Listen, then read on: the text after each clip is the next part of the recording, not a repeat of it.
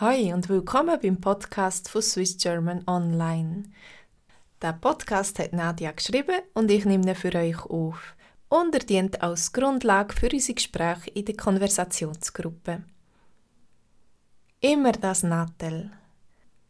Die Generation iPhone und die heutigen Kinder, die digitalen Natives, sind dem Nattel längstens verfallen. Laut Statistik beschäftigen wir uns ca. drei Stunden am Tag mit dem Smartphone. In den letzten zehn Jahren haben das Smartphone unser Leben völlig verändert.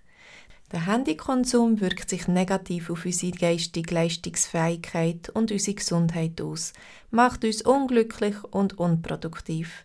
Ein Nattel verspricht schnelles Glück. Durch Likes und nette Nachrichten kommt man eine soziale Bestätigung über und immer mehr auf dem Laufenden zu sein, gibt uns ein Gefühl von Sicherheit und Kontrolle. Aber vielleicht bleiben da gerade die richtigen Glücksmomente auf der Strecke. Die ständige Interaktion führt immer mehr zu schlechten Gefühlen wie Unzufriedenheit. Das vielversprechende, blinkende Metallding zerstört langsam unser Glück.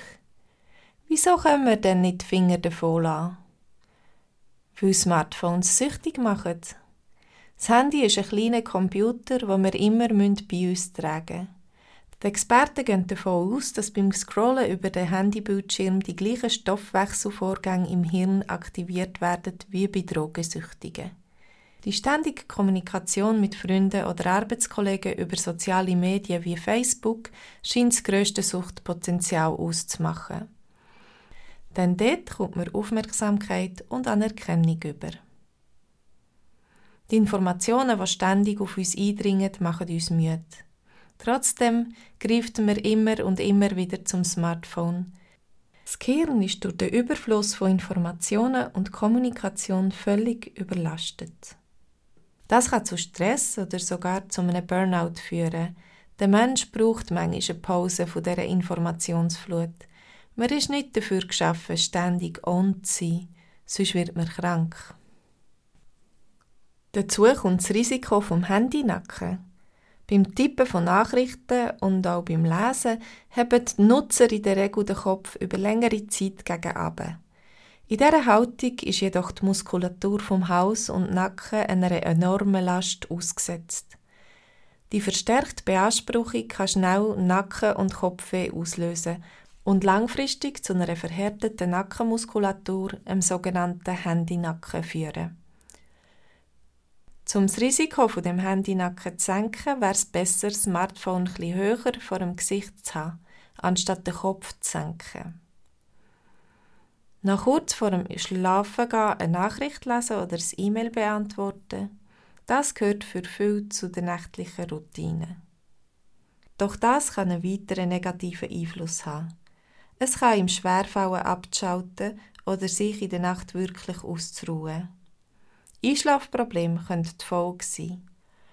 Vor allem die Kinder leiden unter einer mangelnden Schlafqualität, wenn sie noch kurz vor dem Einschlafen ein Nattel brauchen. Der häufige Handykonsum kann sich auch gerade bei Kindern negativ auf die Augen auswirken.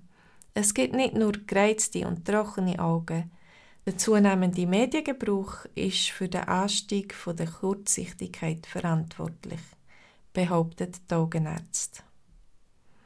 Und du? Wie häufig brauchst du das Nattel am Tag? Hast du das Gefühl, du brauchst es zu viel? Nervt es dich, wenn andere die ganze Zeit am Handy sind? Hast du auch schon jemanden auf den übermäßigen Handykonsum hingewiesen? Findest du das Smartphone praktisch oder fühlst du eine zusätzliche Last? Wie beeinflusst das Smartphone dich? Hast du auch schon negative Nebenwirkungen beim Brauchen vom Nattel bemerkt? Versuchst du deinen Handykonsum zu beschränken? Wenn ja, wie? Schaust du das Handy noch an, vor dem ins Bett gehen? Hast du eine Idee, wie die heutigen Kinder von dem übermäßigen Handykonsum wegkommen können? Wenn du schon gut bist im Schweizerdeutsch, aber noch flüssender möchtest können reden und bei unseren Konversationsgruppen mitmachen, dann lade ich dich ganz herzlich ein. Melde dich doch bei mir auf swissgermanonline.com. Tschüss und schöne Woche.